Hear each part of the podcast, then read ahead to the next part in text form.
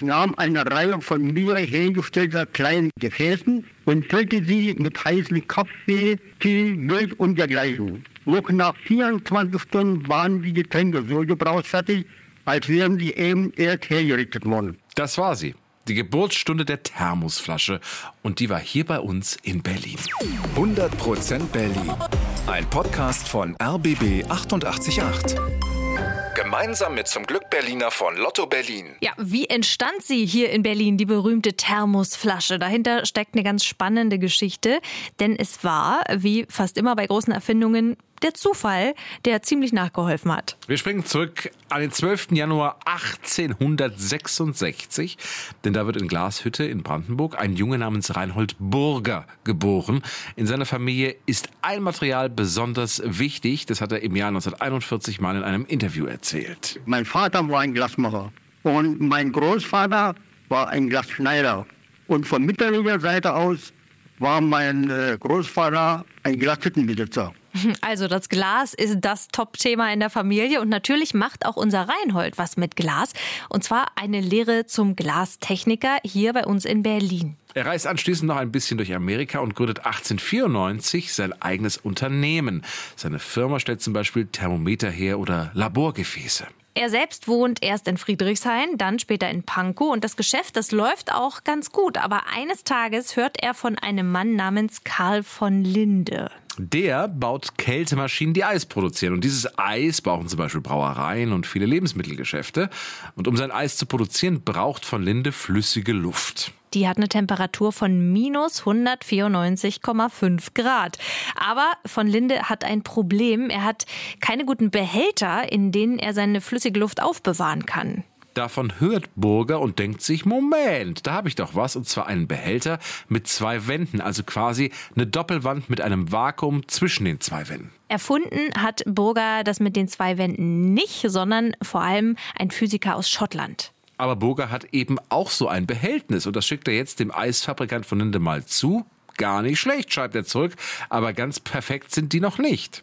Okay, sagt Burger, dann entwickle ich die Flasche eben weiter.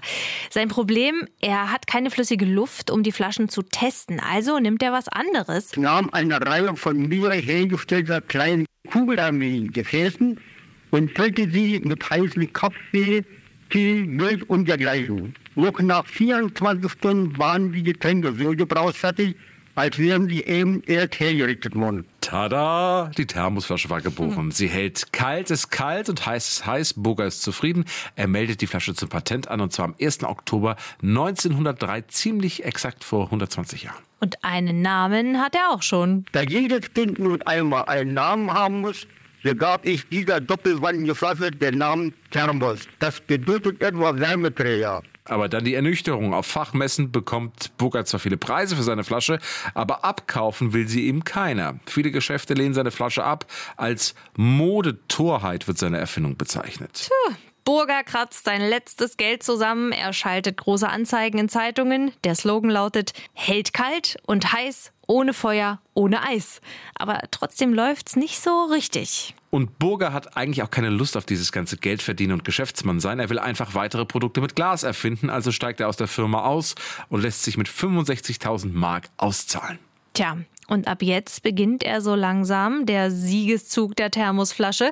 Sie verbreitet sich über die ganze Welt. Und das hat verschiedene Gründe. Einmal der Erste Weltkrieg. Viele Soldaten haben eine Thermosflasche mit dabei, aber auch die Verbreitung des Autos spielt eine Rolle. Vor allem in Amerika fahren viele Familien am Wochenende mit ihrem neuen Auto ins Grüne. Ja, und die nehmen dann natürlich gerne was zu trinken in der Thermosflasche mit.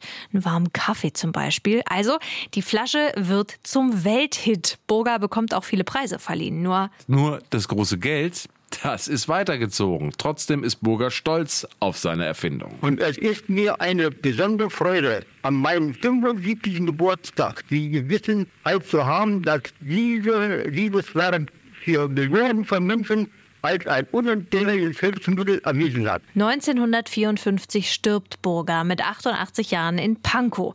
An seinem Wohnhaus in der Wilhelm-Kur-Straße 3 hängt heute eine Gedenktafel. Sein Grab ist auf dem Friedhof Pankow 3. Auf seinem Grabstein steht dort, mit seinem Werke der Thermos wird er in der Erinnerung ewig weiterleben. Ja. Das ist wohl mhm. 100% Berlin. Ein Podcast von RBB 888. Gemeinsam mit zum Glück Berliner von Lotto Berlin.